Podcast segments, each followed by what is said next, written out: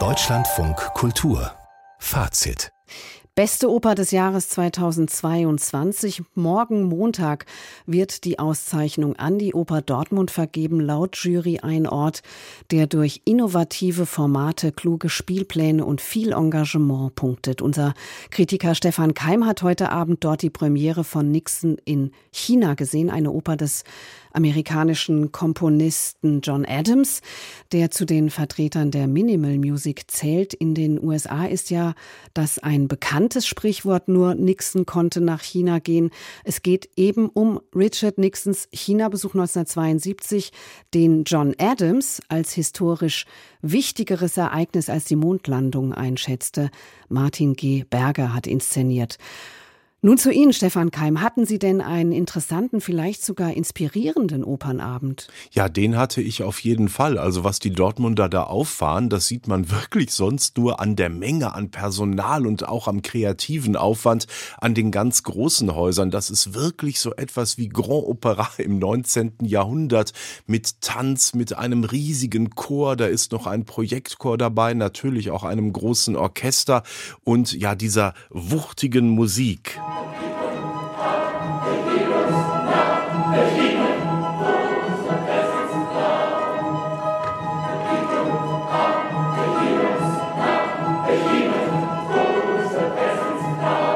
Und Sie hören schon an diesem kleinen Ausschnitt vom Chor vom Anfang, wie haargenau da die Sängerinnen und Sänger und das Orchester aufeinander hören und miteinander musizieren muss. Und das ist vor allen Dingen im zweiten Teil des Abends auch hervorragend gelungen.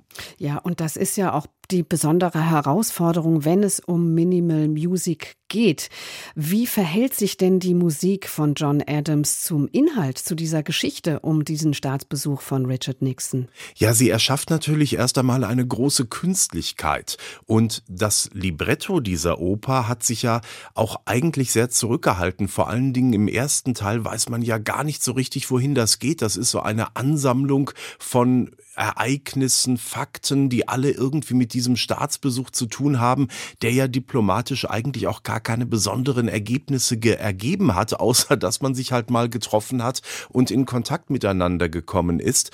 Und das hat der Regisseur Martin Geberger zum Anlass genommen, dass wir das auch heute gar nicht mehr so präsent haben, daraus so ein Riesenpanorama des 20. bis ins 21. Jahrhunderts hineinzumachen.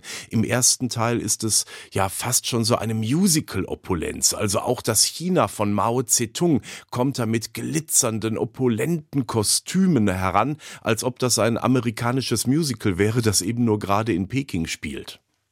Und welches Verhältnis nimmt John Adams zu diesem, zu diesem Stoff ein? Also John Adams hat ja ein zu Nixon selber ein sehr zwiespältiges Verhältnis gehabt. Auf der einen Seite natürlich ein konservativer Knochen, auch seine Rolle mit Vietnam und so weiter. Das hat er sehr kritisch gesehen, aber dass er diesen Punkt gemacht hat, dass er auf China zugegangen ist, das hat John Adams, wie Sie gerade schon erwähnt haben, sehr positiv gefunden. Es ist jetzt so, dass Martin Geberger in diesem Stück steckt so unfassbar viel drin. Das ist ja wie so auch die Philipp Glass Opern. Das ist ja mhm. sehr offen. Da kann man unglaublich viel hineindenken, hineinfantasieren. Das hat Martin G. Berger auch verhältnismäßig hemmungslos getan. Er hat sich auf eine weibliche Sichtweise spezialisiert. Also besonders im zweiten Teil, wenn das laut Libretto der Staatsbesuch das Damenprogramm ist und dort Theaterstücke aufgesucht werden, dann verschmelzen die Grenzen. Dann sind also die Frau von Nixon, die Präsidentengattin und auch die Frau von Mao Zedong plötzlich in wilde Geschichten um Vergewaltigung, um Selbstbefreiung, um Kastration und um Kriege verstrickt. Und da erhebt dann auch die Frau von Mao Zedong in einer, glaube ich, der bekanntesten Arien der Oper die Stimme.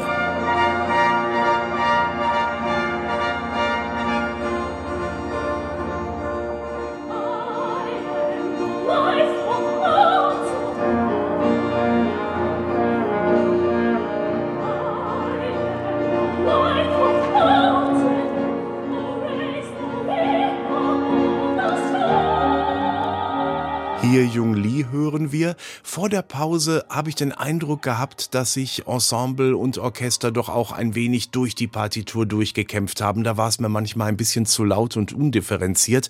Nach der Pause wird das aber deutlich feiner und es gibt immer wieder auch wirklich schöne Gags. Der dritte Akt, den, das ist ohnehin auch schon, also es geht nie gegen das Stück, was der Regisseur macht.